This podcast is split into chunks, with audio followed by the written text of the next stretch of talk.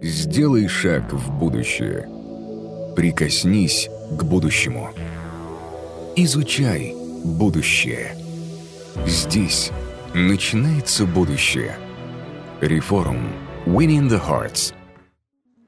За скоростью изменений в мире довольно сложно успеть. Модели, которые мы использовали еще вчера для понимания мира, сегодня могут давать сбои. При таком раскладе возрастает риск совершить ошибки, которых можно избежать, если применять инструменты Futures Studies. Узнаем как прямо сейчас от экспертов реформа в рамках круглого стола «Инструменты и методы принятия решений в кризис».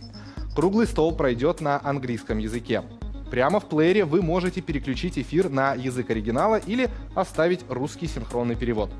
Итак, говорим с Андреем Потаповым, Джоном Артуром Суини, Ольгой Ниссен и Алексеем Каптеревым. Morning, everyone. Morning. Что ж, здравствуйте and, все. uh, Добро пожаловать. panel. Безумно рад вас всех uh, видеть. Добро пожаловать в наш круглый стол. И давайте начнем. Ну что, uh, а, снова кризис, очередной кризис. uh, Сюрприз, сюрприз, поэтому давайте начнем. А.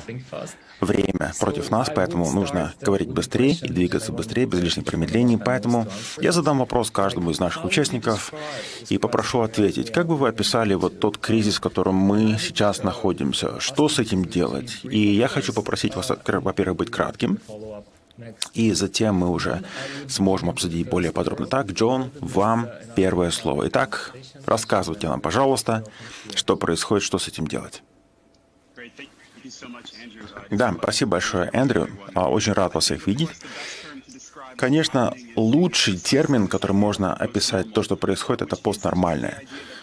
И это вовсе не означает то, что это новое нормальное, но это некая, некая переходная стадия.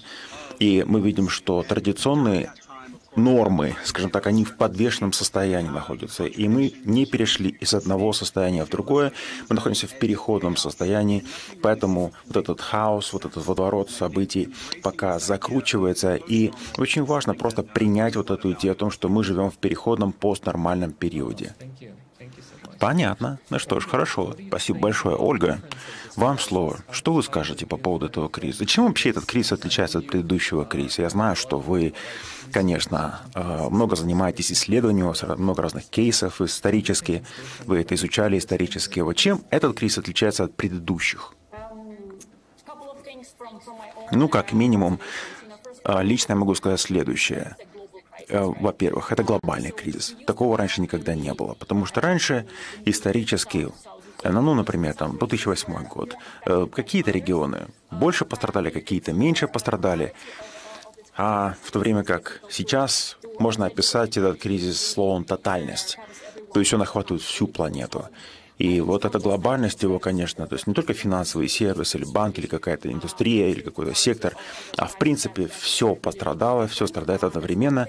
Вот это первое, что отличает этот кризис от других.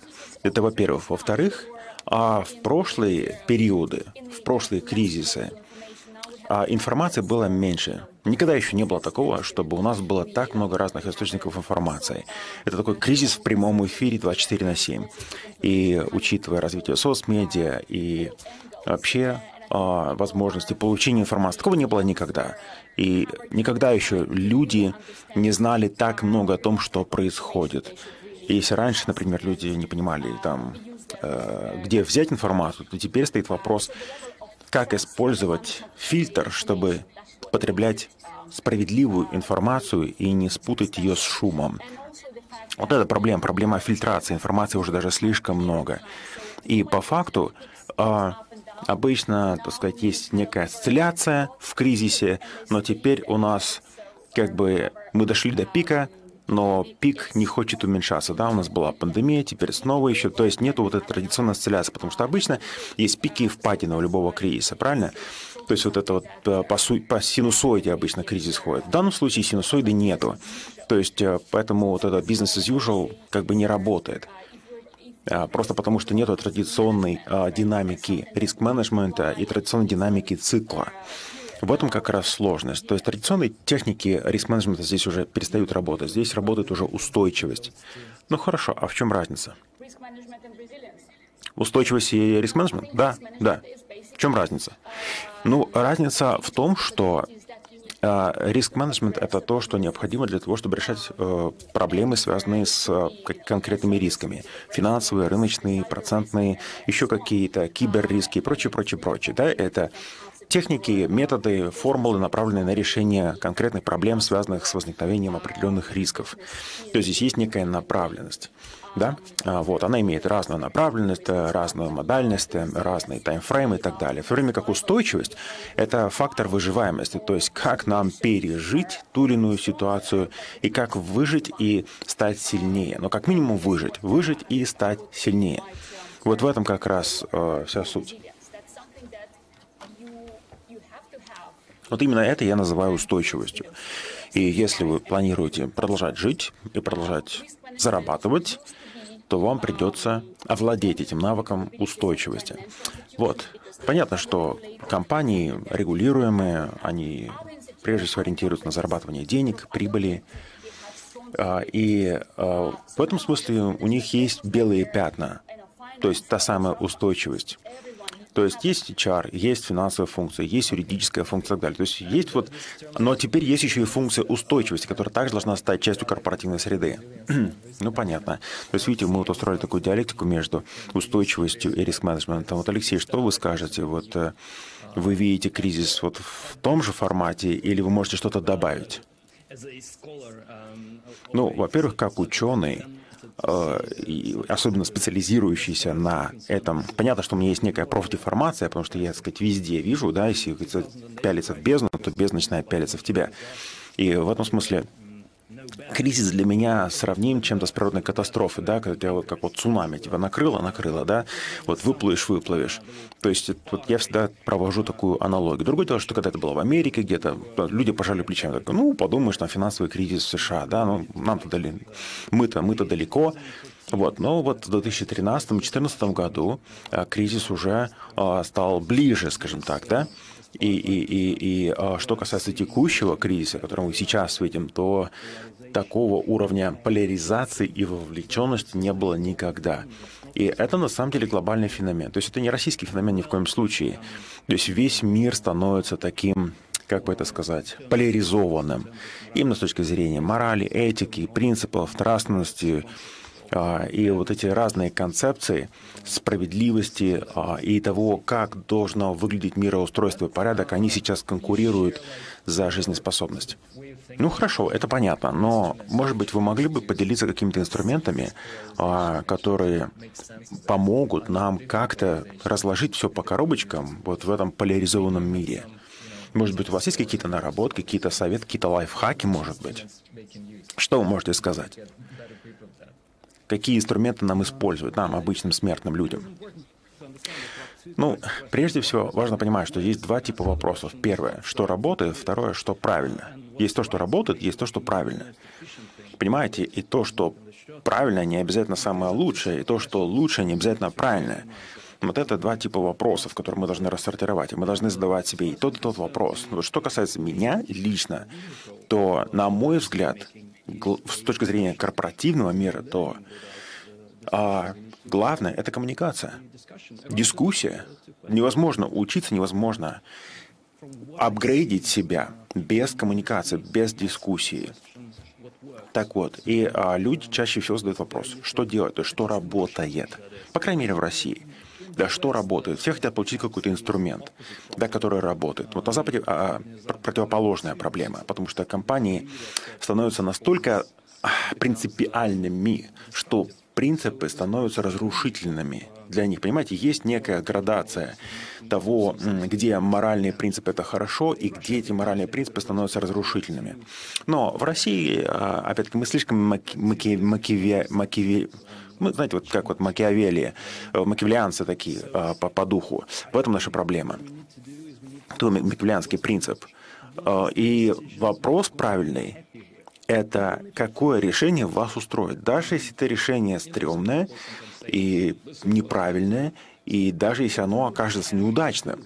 То есть вопрос, который в России люди должны задавать, это как, каковы ваши моральные обязательства перед акционерами, перед клиентами, перед заказчиками, перед сотрудникам, перед собой, перед вашей семьей. То есть все упирается в ваши моральные принципы, то есть они должны диктовать ваше поведение. В таком случае, резюмируя, а, вы говорите о том, что нужен диалог. Правильный диалог с заданием правильных вопросов. То есть нужно не, не бояться задавать сложные вопросы. Джон, как вы думаете, вот, вот, вот вы лично какие инструменты используете для того, чтобы разложить по коробочкам вот такую ситуацию? Может быть, вы взяли что-то из предыдущих кризисов, что работает? Что скажете? Но знаете, как минимум несколько вещей сразу же на поверхности. И я согласен, кстати говоря, со своими коллегами в том смысле, что мы действительно имеем дело с глобальным феноменом. И я лично считаю, что есть как минимум несколько важных факторов. Первое, первое — это перенасыщенность информацией, соотношение сигнал-шум. То есть как поднять сигнал максимально и снизить шум. То есть как не потонуть в ложных сообщениях, как, как, как вот вынуть да, вот а, иголку из этого стога сена. Вот, потому что, опять-таки, чем больше информации, тем больше дезинформации. Поэтому как нам получать правильную информацию, как нам не запутаться и как принимать решения, основываясь на правильной информации. Поэтому а, мой главный совет людям — это слушайте избирательно. Все успешные люди слушают избирательно. Да? То есть умение отфильтровывать. А, мы, к сожалению, очень часто это видим сейчас, да, в своей массе люди. Вы должны спрашивать не почему, а как. Спрашивайте себя, как, а не почему. Подальше будьте от слова «почему» и ближе будьте к слову «как». Понимаете? То есть это дает возможность фильтровать шум и концентрироваться на том, что важно. Вот это самое важное. И исходя из этого уже можете принимать решения. Так вот, ну и еще один очень важный критический момент. Это, конечно, а, вот эти силы неопределенности. И просто невежество. Невежество не только в контексте того, что происходит, что вы не понимаете, что происходит, но вашего собственного невежества. Где ваши слепые пятна, то есть где ваши пробелы в знаниях, то есть где у вас нет четкого понимания чего-то. И вот та неопределенность, которую мы видим сейчас, э, учитывая то, что события меняются каждый день, э, очевидно, что это не закончится, и, скорее всего, будет этого еще больше. И нам нужно учиться как бы смотреть на одну и ту же ситуацию с разных углов зрения, поскольку кризис глобальный, столько неопределенности, и поскольку мы чувствуем свою собственную ограниченность именно с точки зрения знаний и понимания, нам нужно учиться видеть один и тот же предмет, одно и то же явление с разных сторон. Вот. А, и дело не только в диалоге, а дело уже в том, чтобы иметь полилог, понимаете? То есть уметь синтезировать разные перспективы, разные логики, да, и всегда ставить под вопрос свои убеждения. Убеждения, особенно, которые являются основой для принятия решений. Хорошо, Ольга, в таком случае вам вопрос. Что вы скажете по этому поводу? Что вы думаете вот по поводу всех вот этих инструментов и особенно, особенно относительно того, что сказал Джон?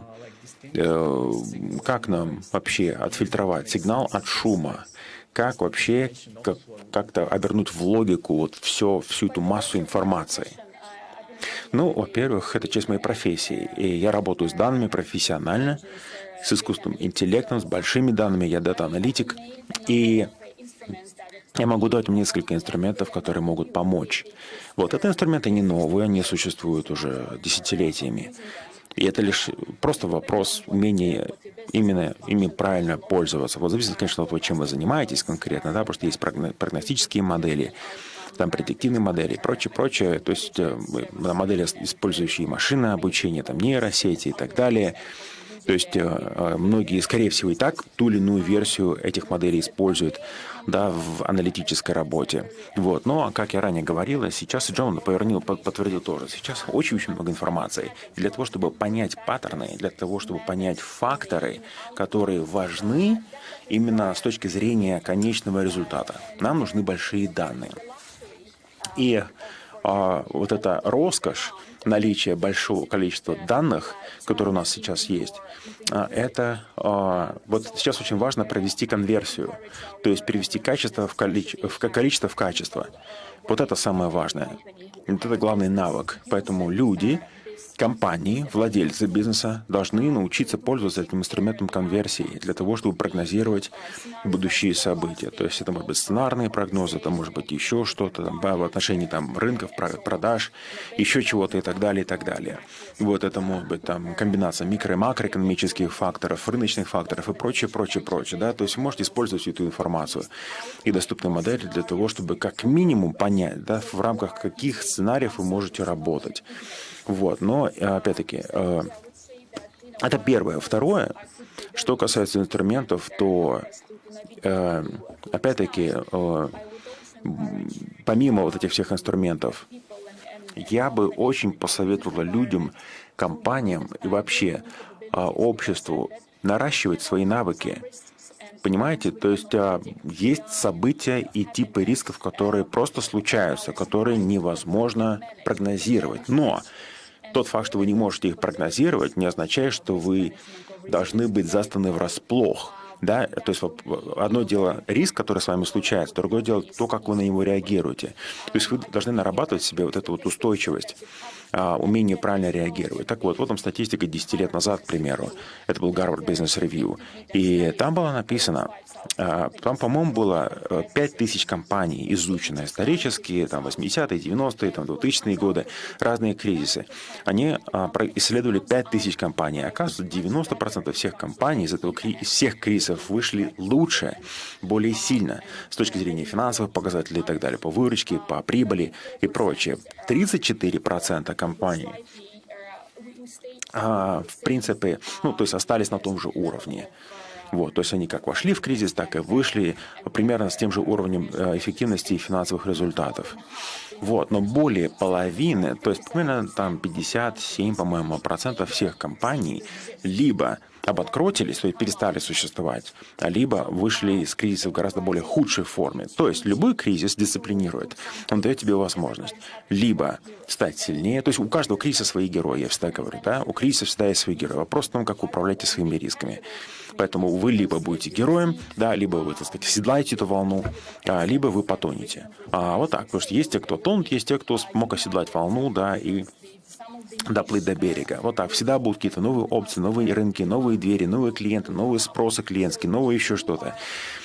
Вот я об этом и говорю как раз. Поэтому, если у вас а, острый глаз, да, и тонко настроенный слух, вы сможете это рассмотреть, да, и вы сможете направить а, себя на реализацию этих возможностей. Но это нужно делать не по наитию, это нужно делать системно. То есть это а, те навыки, которые раньше были доступны только очень крупным конгломератам, то теперь тоже без usual, то есть любая компания должна иметь такую аналитическую функцию. Поэтому это мой посыл всем, кто нас слушает, то есть нарабатывайте себе такие возможности, то есть используйте данные. Данные есть у всех, данные есть вокруг нас. Используйте модели, которые помогут вам иметь более четкую картину сценариев, да, и прежде всего использовать для принятия решений. То есть наращивайте себе такие возможности, которые помогут вам не просто так сказать, а, заниматься тушением пожаров, да, чем-то краткосрочным, а именно более стратегическим а, инструментом, который помогут вам иметь какое-то видение, какой-то вектор.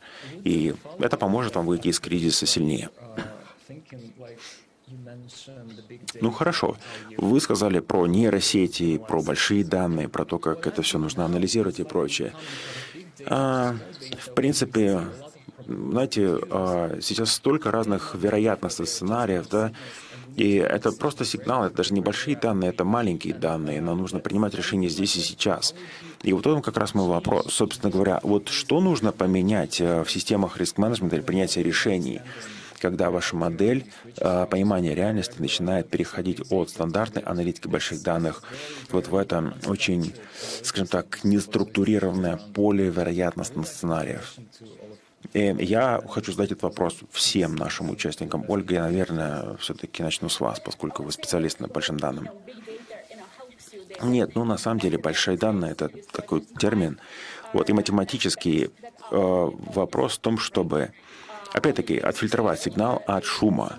И когда мы говорим о больших э, масштабах, то есть какие-то факторы менее важные, какие-то более важные. И понимание вот этой корреляции как раз и э, позволяет э, понять да, в какую сторону идти. То есть вы можете отфильтровывать сигнал от шума, да, то есть миф от реальности. В этом вся суть как раз, да, то есть, например, условно, не знаю, там люди некоторые боятся летать. Да, то есть шум, просто шум, да, самолет там тут упал, там упал, и такие, о, боже мой, все, это очень опасно, да, сейчас мы разобьемся, но статистически мы знаем, что вероятность упасть самолету гораздо ниже, чем в автокатастрофе да, то есть там, ну, реально э, самолеты падают гораздо реже, чем разбиваются машины. То есть данные, опять-таки, позволяют отфильтровать шум от фактов, да, и перестать бояться, потому что говорят, у страха глаза велики. А здесь вы можете сконцентрироваться на том, что по-настоящему является правдой. Понятно, понятно. Понял вас. Хорошо. Алексей, а теперь э, я знаю, что для вас эта тема особенно близка. Я знаю, что когнитивные заблуждения и прочее, да, это ваш прям хлеб с маслом. Поэтому расскажите нам, пожалуйста, что вы думаете по этому поводу. Но я скажу так, если вы хотите научиться прогнозировать крупные события, то есть э, есть рынок, рынок прогнозирования. Да, знаете, есть люди, которые специализируются на этом. То есть они прогнозируют, э, не знаю, там, Blue Judgment Open, там, Metaculus, к примеру, Manifold это, ну, и прочее, прочее. То есть есть целые площадки, просто забиваете в, поисковую, в, в, в поисковой строке там какое-то событие, и вам выходят различные вероятности наступления там такого-то или такого-то события. Вот так. Понимаете, то есть все популярные вопросы, да, что бы вы ни придумали, это уже все было задано, да. В этом случае все думают об одном и том же. Поэтому рынок прогнозистов – это, наверное, самый лучший способ – да, потому что есть площадки, которые там специализируются. Вот. Но я больше не столько про прогнозы, сколько про предпочтения. Ну, хорошо, в таком случае, чтобы понимать, что такое prediction market, это платформы, где люди, специалисты, заходят и задают крупные какие-то важные вопросы. Да, то есть когда начнется э, там, то-то, или когда закончится сё-то, или кто будет следующим таким-то, и прочее, прочее. Вот, и эти платформы подсовывают им ответы. Вот. А, Джон, как один из ведущих экспертов в области изучения будущего, что вы скажете по поводу этих э, маркетплейсов и какие лично вы модели используете в своей личной жизни и в бизнесе для того, чтобы повышать качество принимаемых решений? Что скажете? Ну, во-первых, то, что сказал наш коллега, это очень важно, действительно. Поэтому я бы тоже рекомендовал сходить на такие маркетплейсы. Ну, знаете, что у меня уже аллергия на все эти прогнозы и предсказания, потому что, ну, это тоже профдеформация. Потому что я понимаю, что есть возможности, пределы и искажения. То самое большое ограничение таких прогнозных рынков, то кто-то должен задать вопрос, правильно? То есть фундаментально все происходит от вопроса. Нет вопроса, нет прогноза. Если что-то еще не произошло, то откуда вы знаете, что это произойдет? Правильно? как курица и яйцо. Правильно? Потому что есть поле уже начерченных координат, а есть то, что еще не исследовано. Да, и порой события, которые к нам приходят, да, какой-то кризис, пока еще не укладываются ни в одну формулировку вопроса. Вот этом ограничение любого маркетплейса. Это первое. Э, второе, опять-таки, э, данные, данные, да, конечно, нужно уметь э, правильно управлять и извлекать смыслы из данных и прочее. То есть это все хорошо, конечно же, большие данные и прочее, сети набор данных. Но помните, пожалуйста, что они также генерируются прошлыми событиями. То есть все, все, все данные большие генерируются тем, что уже произошло. Вопрос, как насчет события, которого вообще не было? По-настоящему новое событие, фундаментально новое событие. Как нам спрогнозировать то, что еще вообще никогда не происходило, где данных нет? И вот здесь ценность не в больших данных, что очень полезно, конечно же, а в так называемых жирных данных. Вот, жирные данные или thick data, да, то есть плотные данные. То есть это больше сказать, этнографические данные. Это данные, которые происходят от тех мест, которые э, мы пытаемся только строить еще, да, и вопросов, которые только нарождаются. То есть это, скажем так, выход из зоны комфорта, э, отход от традиционных вопросов, это выход за модели, за данные и попытка переварить более этнографические компоненты, а, скажем так, это даже не столько про смыслы, сколько про поиск пути, что, собственно говоря, и помогает нам а, прийти к нужному ответу. То есть не всегда данные помогают, потому что помните, что данные происходят от вопроса, а вопрос — это модели и допущения, которые уже произошли. Поэтому вопрос, как нам прийти скажем так, а, именно к возможности умения задавать другие вопросы. Вопросы относительно событий, которые еще не произошли.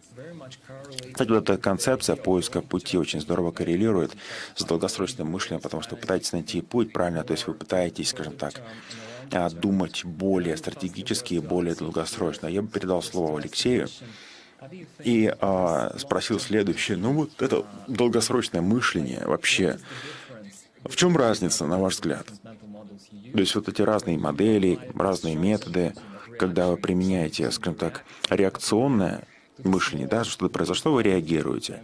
Да, в противовес этому, скажем так, принцип, скажем так, путеводной звезды, да, где вы понимаете, что, сказать, нужно найти эти узкие врата, в которыми стоит пройти.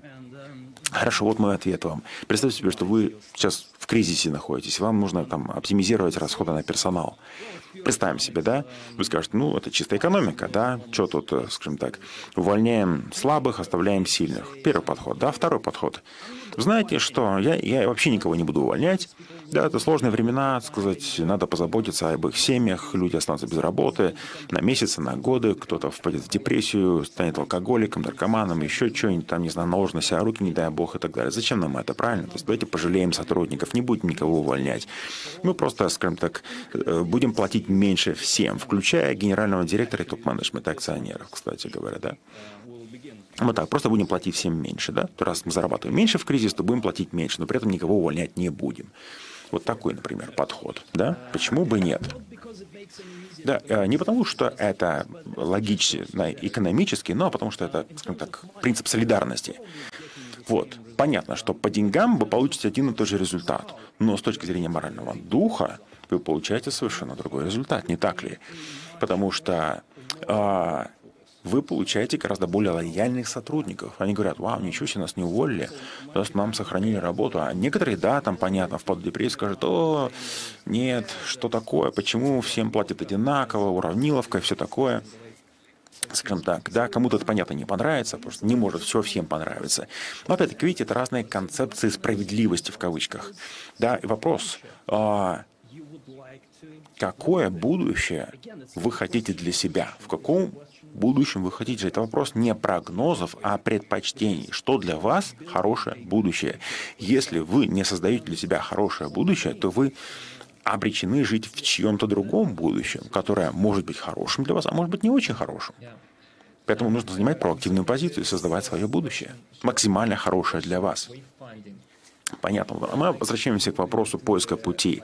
Представим себе, да, что мы да, опять-таки, как вот Артем сказал в самом начале, да, переходим от, э, скажем так, нормальности к бесконечной череде кризиса, потому что у нас был ковид, а теперь у нас война, а теперь еще что-то и прочее, прочее, прочее, да, опять и опять и опять. Поэтому вопрос, вот эти моральные выборы и э, налить, умение найти свой путь, как это может помочь нам как-то вот найти правильный путь сквозь вот эту вереницу кризисов. Вопрос Джону первый, потом остальным. Э, конечно, каждый из нас хочет зарабатывать, быть здоровым, иметь там какие-то выборы в жизни, да, позаботиться о себе, о своей семье и прочее, прочее. Это все понятно. Но понятно, у каждого у нас есть какой-то диапазон выборов, и периодически приходится все оставить позади и нырнуть, так сказать, в воду, которую ты еще пока не протестировал. У меня была такая ситуация недавно, где я а, действительно поменял очень свою жизнь, очень сильно, радикально, вместе с семьей. Понятно, что это не бесплатно, но порой, когда ты видишь возможность, ты должен, так сказать, не просто мерить температуру воды, а прям прыгнуть в нее. Вот. То есть это именно вопрос понимания того, э, сколько ты за это заплатишь. Да? То есть награды против стоимости, которую ты готов за это заплатить. Вот.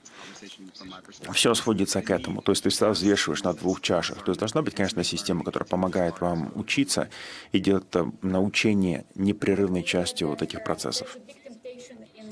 Всегда есть, конечно, очень большой, знаете, а, соблазн быть просто тактическим, да, то есть просто жить одним днем, как говорят, живи одним днем, да, на всем экономим, живи одним днем и так далее.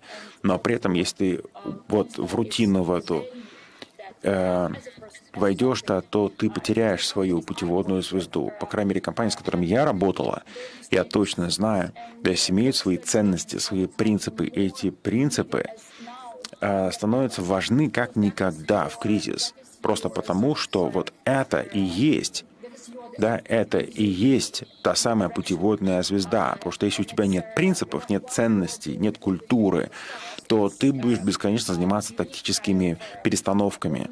Вот. А, но вопрос, что тобой движет, да, куда ты идешь, что для тебя высший приоритет. Вот, а, опять-таки, почему я говорю о том, что лишь небольшой процент компаний выходит из кризиса лучше, чем вошли в кризис. Это те компании, у которых есть сильная культура, сильные ценности. Ну, вот вам пример. Есть компании, эм, в, которые Э, ну, просто режут косты, да, в такой кризис, не знаю, там, на 20% режем там рабочую силу, закрываем столько-то точек и прочее, прочее, прочее. Да, иногда действительно это нужно делать, да, иногда есть точки, которые неэффективны, или люди, которые нужно увольнять, да, которые не заслуживают того, чтобы иметь работу. Но вопрос, если вы просто делаете это по умолчанию, как реакция на кризис, то это неправильно. Понимаете? То есть другое дело, что как насчет того, чтобы повысить операционную эффективность? Если для этого нужно что-то закрыть, кого-то уволить, да, понятно. Но если вы просто, сказать, э, как собака Павлова, да, уже реагируете на инстинкте, то это совершенно другое. Это уже может быть разрушительно, понимаете? То есть понятно, что нужно контролировать расходы. Это ясно, издержки понятно. Но это не означает, что это нужно делать как опция по умолчанию. Вот, потому что если вы будете изменять стратегическое тактическим и больше ничего, то тактическое будет становиться все больше и больше, ваша жизнь, а стратегического все меньше и меньше. И в итоге вы будете постоянно вот ходить а, этими кругами, да, и вы потеряете ориентир, вы даже не будете понимать, да, кризис закончится, и вы будете продолжать оставаться в своем кризисе. Да, так и будет. То есть ваш кризис будет перманентным. Понятно. Но это, скажем так, довольно оптимистическое э, завершение нашей дискуссии, не так ли? Я считаю, что мы что-то нащупали.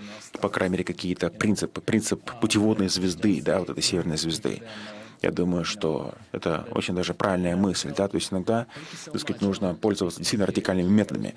Вот. Для радикальной времена требуют радикальных мер. Ну что ж, спасибо вам всем большое за эту дискуссию. Спасибо. И а, у нас есть вопросы от аудитории, поэтому давайте я их зачитаю сейчас и посмотрим, кто на них сможет ответить. Итак, первый вопрос у нас будет Алексею. Почему концепция предпочтений, концепция прогнозирования – это конкурирующий концепт? Потому что я всегда думал, что всегда в кризисе есть вот эта вот конкуренция. Почему это происходит? Почему конкурируют вот эти концепции? Почему между ними постоянно напряжение? Ну, например, вы пытаетесь прогнозировать, куда пойдет там процентная ставка, или куда пойдет курс доллара против рубля, да, или курс рубля против доллара. И при этом вы не можете влиять на этот курс доллара. Это один вариант. Второй вариант, когда вы пытаетесь прогнозировать будущее своей компании, да, и это будущее напрямую зависит от мотивации людей, которые с вами работают, от мотивации вашей команды. Это уже совершенно другая история. То есть в первом случае у вас нет влияния на ситуацию, во втором случае у вас есть прямое влияние на компанию и моральную мотивацию своей команды. Понимаете? Вопрос, что готовы делать люди? Да? Да готовы ли они делать правильные вещи при условии, что у вас есть возможность контроля и влияния на ситуацию. Я даже не знаю, как это еще объяснить. Короче говоря, смотрите, если я что-нибудь хочу купить, там, я пошел, там, не знаю, в перекресток, не знаю, за куском мяса, условно говоря, да, то есть я там всегда хочу не купить там кусок там свинины или там курятины или там, не знаю, еще чего, что там продается. Но при этом я вегетарианец, понимаете, у меня этические штуки в голове. Вот. Зачем мне покупать мясо, если я вегетарианец? Правильно? Это тупость. Правильно? Поэтому в первом сценарии, если я не могу купить никакое мясо, то значит я лузер, если у меня денег в кармане нет. Во втором случае, круто, я куплю себе тофу, правильно, потому что я вегетарианец. Потому что одно дело, когда у вас есть выбор, другое дело, когда вы просто нищеброд, и вы не можете даже, не знаю, мясо себе позволить. Понимаете, вот я вот об этом говорю. Я понимаю, что это грубый пример, но думаю, что идея понятна. Хорошо, тогда второй вопрос тоже очень интересный, потому что я уверен, что каждый из вас, я уверен, сможет что-то добавить к этому вопросу. Все сказали, есть кризис, поляризация, глобальность, глобальная поляризация и прочее, прочее, прочее. Я понимаю, что это звучит э, вымученно, но, может быть, очень кратко. Могли бы вы ответить, есть ли какой-то способ, скажем так, э, как-то создать какую-то модель, которая, скажем так, интегрирует все эти разные точки зрения и создает какой-то гибрид э, вот этих всех точек зрения, какую-то гибридную модель, которая поможет нам избежать этого кризиса и выйти из него. Возможно ли это, в принципе? Джон, может быть, начнем с вас, например. Это если мы говорим, эм, скажем так, о каком-то алгоритме, да, если какой-то машинной модели, то на самом деле да, конечно, конечно. Ольга об этом говорила, о том, что действительно сейчас в этом есть очень-очень большой смысл. Да, это прежде всего распознание паттернов. Такие модели прежде всего ориентируются на понимание паттернов. Вопрос, есть у нас инструменты и технологии, которые помогут нам а, использовать такую мультивариантность, да, то есть э, мульти, а, то есть полилогическую, да, полилогический подход, как э, инструмент поиска пути. Вот это в этом вопрос. Мы, в принципе, и так это уже используем вот, для того, чтобы, скажем так, поддерживать себя в принятии решений. С другой стороны, мы люди, да, то есть нам в любом случае нужно общаться с другими людьми, да. И понятно, что у нас сейчас есть и Zoom, и другие всякие штуки, можем общаться друг с другом ну, самыми разными средствами. Но есть и и, а, прежде всего, менталитет и другие а, софт-навыки, которые мы должны еще проработать. Так вот, поэтому, когда мы говорим о моделях, Э, э, вы, Алексей, и другие, да, то есть вы прежде всего работаете, говорите про ментальные модели, правильно? То есть как иметь возможность э, синтезировать, э, не просто вести диалог, а, но скажем так, использовать, скажем так, гибридное воображение, правильно? Когда мы берем креатив, творчество, воображение и создаем некую гибридность, да, то есть это какой-то гибрид между машинным а, мозгом а, и человеческим. Вот так. Это упирается в то, какие вопросы мы задаем, какую логику мы используем и прочее. И на основании этого, вот на основании вот этой полилогической модели создаем более а, целостную картину видения будущего. И я хочу добавить еще, что мы, в принципе, вот в мире бизнеса вот дизайн thinking, дизайн мышления, в принципе, знаете, да, вот в бизнесе очень популярна эта модель последние годы. И, в принципе, она как раз про это. То есть там серия сессий, да, где действительно есть вот эта вот дивергенция, мы слышим самые разные голоса, мнения, а, принцип дизайна мышления, да, что мы как бы расширяем это пространство, впускаем туда очень много разных векторов, мнений, и затем, затем происходят еще сессии какие-то, активности, которые это все синтезируют в какие-то практики, и потом это все за счет конвергенции и конверсии потом превращается в какие-то действия. То есть, в принципе, в плане инструментов, подходов у нас это есть в каком-то смысле, да, то есть у нас есть принципы, которые помогают, скажем так, учитывать разные точки зрения, а, и потом применять это для принятия решений. То есть это, в принципе, не ново. То есть тоже, тоже дизайн мышления, к примеру, да, который сейчас используется очень успешно в многих компаниях, э, там, agile, agile практики и так далее, так далее. То есть это, это в принципе, инструмент, инструмент у нас есть. Понятно. И в таком случае мы можем очень плавно перейти к следующему вопросу. А следующий вопрос э, происходит от концепции разнообразия. Э, именно разнообразия точек зрения. Скажите, есть какая-то прогнозная система, которая чем-то э, которая, которая помогает понять, что доступно, и на основании, на, и на основании этого понять, о, скажем так, как, как заполнить пустоты, будем так говорить. Вот. Ну, потому что в таблице мы видим только то, что есть, да? А как э, нам, э, ну, знаете, как у таблицы Менделеева, например, да, понятно, что э, Потому что никто же не говорит о том, что она описывает все элементы, правильно? Наверняка есть еще не открытые элементы. Вот как нам создать этот мостик из того, что уже открыто, в то, что еще пустует пока, да, заполнить эти клеточки в таблице Менделеева, которые пока еще пустые. Как вы думаете?